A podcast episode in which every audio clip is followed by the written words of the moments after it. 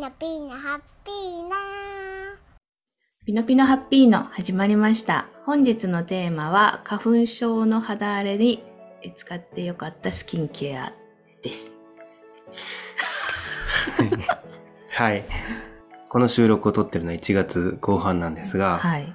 花粉症ってうん春のイメージがあるんだけれど、うん。敏感なうん。私たち、うん。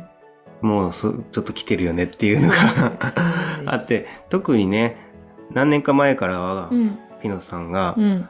肌に来やすいんだよね、このアレルギーが。そう。うん。だからすごい、なんか変化が分かりやすくなってしまって。うんう。ん、でそこで、まあ、なんとか対策しなきゃなって言って使ってみたのがその今回ご紹介するクリームなのかな。そうクリームと化粧水ですね。もともとうん。私、もうスキンケアは乳がんになって、まあ、乳ポンって前呼んでましたけど、うん。まあ、乳ポンになってあのすごいはあの抗がん剤の副作用でですね、うん。あのすごく肌荒れが肌がこう弱くなってしまって、うんうん。爪とかもそうなんですけど、うんですごい肌荒れしたんですね。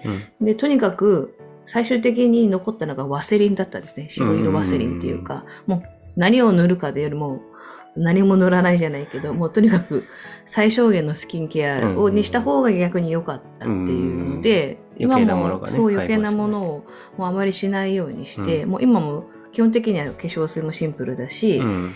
今ちょっと美容液だけいいのちょっと使ってみたいな。あとはもう本当にワセリンで抑えるみたいな、うんもうそういうシンプルなケアをもうこの2年ぐらいずっとしてるんですけど、うん。この毎年1月から3月にかけて、うん。花粉症ゆえの多分肌荒れがすガッてこう出ちゃうように。うん。多分がんになってからかな。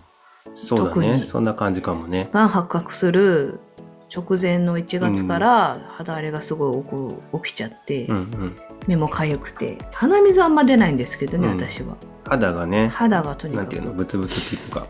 赤赤くなっちゃう。出物か。吹き出物っていうかなんていうの？赤く腫れちゃうっていうか、うん。目の周りとかこう鼻とかこの辺がすごいは、うん。こう丸くもうほんと赤く腫れちゃって痒くてみたいな、ヒリヒリするみたいな。ノーメイクだとねパッと見てわかるっていう感じだね。そうそうそう体質が変化してしまったからだね。なのかな、うん。そう。なのでワセリンだけとかではなんかどうしようもなくて、うんうん。なんかツイッターとかでもねあの聞いてみたらあのこういうのいいよって教えてもらったりもしたんですけど、うん。まあちょっとい急いでこうケアしたかったので、うん。そのツイッター聞く前にちょっと自分が買ってみたやつが意外と良かったっていうので、ちょっと紹介したいなと。まあ友達がね、教えて、こういうのいいよって教えてくれたりもしたんですけど、うんうんまず、これ良かったなっていうのが一つ目がこちら。ん？ちょっと待って、こう。こ。これは、あの、松本清さんがプライベートブランドで出しているやつなんですけど、うん、これになんか多分見たことあるって人いるかもしれない。あのヒル。ロイドっていうあのうん皮膚科の行った時処方してもらえるクリームがあると思うんですけど、ヒルロイドっていうでまあそれに近い形で作られているヒルメナイド。油性クリーム。うん、ちょっとな、名前似てるよね、うん。成分がまあほぼ似てるんでしょう。うん。あのアンチエイジングにいいって言ってことで本当はそのアトピー性皮膚炎とか本当の肌荒れに処方されるお薬なんですけど、もうそういう美容目的で処方するってなって一回社会問題になったのがそれヒルドイドっていうクリームなんですがお薬なんだけど美容で使いたいから材料が足りなくなっちゃったそうそうそうそう、ん。それでまあこういう松本清がこうプライベートブランドとして、うんうん。まあ、それに近い成分でヒルメナイドローションとヒルメナイドこの油性クリームっていうのを発売したらしくて、うんなるほどね。でこれなんかこれがいいよっていうのをこう口コミが書いてあったので、まあ、手軽にこれなんか第二類医薬品なので薬剤師さんとか、うん。あのそのドラッグストアにいいないと買えないんですけど、うんうん。まあ手軽に買えるものなので、うん。まあ、これ使ってみたら意外によかった。良かった。ちょっとこっくりした感じのクリーム、うんであのこれともう一つうんうん。私が緊急で使ったやつがこのイ肌うんのうん。日本語ね。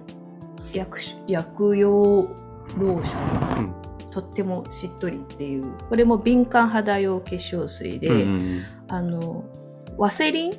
抗生性ワセリン配合のものですね、うんうん。でこれとこれをセットで、まあ、私赤赤くなっちゃったので、うんワセリンだけじゃダメだと思ってこの2つをもう塗ったくってたんですけど。そしたら意外とお肌が落ち着落いて赤みがなくなってかゆみもなくなってほうほうほうほう。まあ、内面的なその薬とかっていうよりは外面的なその処置で治ってきたってことなんだ、うん。まあ、もちろうん多分他にもいろいろながいね合わさってるのかもしれないですけど、うんうんうん。まあ、これ使った瞬間から良くなったので、うん。あいいのかなと。いいね。でもねこっちはねこっちもねなんていうのかなあの本当に肌荒れの時に使う感じがいいからなんかちょっとベベタベタじゃないけどちょっとペタペタってする感じがするああのでね。あの夏とかはちょっともしかしたらとてもしっとりとかそうそうそう、ベタタつく感があるので、まあうん本当こういうこの冬とかの乾燥時期に使うのがここっちもそうだと思うんですけど、うんうんのそういう花粉の時期ですね。冬の花粉の時期とかにはもしかしたらいいのかなってうんうんうんうん。思いました。確かに。うん、この時期ね肌がすごいカサカサになるからすごい手助けになるだろうね。そう。うん、乾燥で困ってる方にもいいかもしれないね、うん、そう。うん、お船さんも乾燥には困ってる。そうね。赤くなっちゃうんですよこれちょっとじゃあ 今度じ次ちょっとお船さんにも使ってもらって使用感をちょっとシェアしてもらいましょう。まあそうワセリンに対しての信頼感かなりあるんだけど、ちょっと怖いっていうのがあるので一回ちょっと使ってみようかな。うんそういう本当の敏感肌にもいいのか、うんううん。ん私以上に敏感なので、ねね。敏感肌なのでちょっと使ってみてもらいましょう。はい、うん。1月からうん。花粉症あるのかっていう話なんだけど、東京都の8400人ぐらいを対象にした調査では、う。んもう42%ぐらいの方がうん感じてらっしゃると。え、もう花粉を？花粉を感じて私みたいに。そうそうそうそうそう。なんかね、この時期からもう春に向けて。植物たちは、ね準備を始めているから、うん花粉症になってもおかしくないかなと思いますし、はいはい。その放送で。まあ、72個季節の分類のお話ししたのでもしご興味あったらそちらの動画もご覧ください、はい。実際にうん。花粉症の方たち増えてきたのでこれから僕たちみたいな 花粉辛いピーポーというか 人たちにはあちょっとこれから花粉に対しての対策準備っていうのは必要になってくるかなってとこだね。うん。